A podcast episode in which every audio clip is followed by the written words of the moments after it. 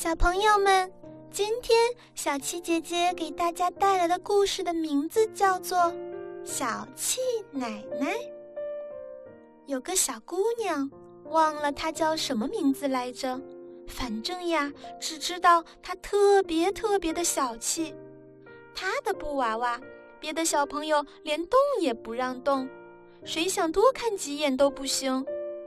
有一次呀，她吃甜饼的时候。不小心掉了个渣儿，还赶紧从小蚂蚁那儿给抢了回来。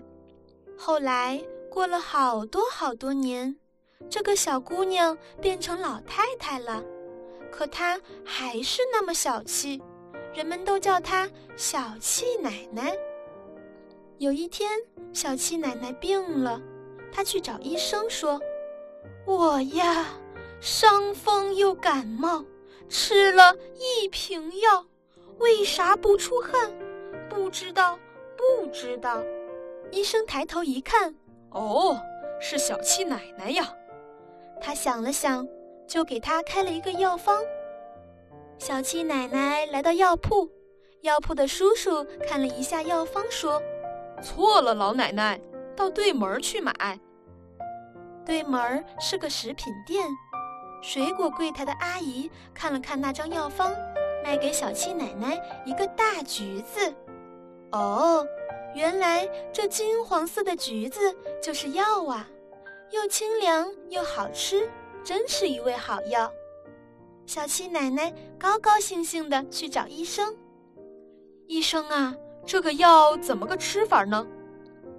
医生说：“小七奶奶，您把它剥了皮儿。”看看一共有几瓣儿，就送给几个小朋友吃吧。小七奶奶从来没有送过别人一丁点儿东西，可是现在为了治病，只好照医生吩咐的去做。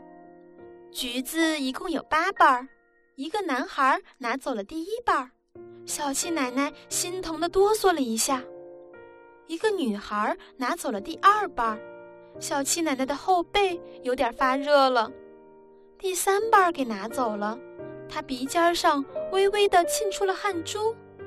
第四瓣给拿走了，他脑门也冒汗了。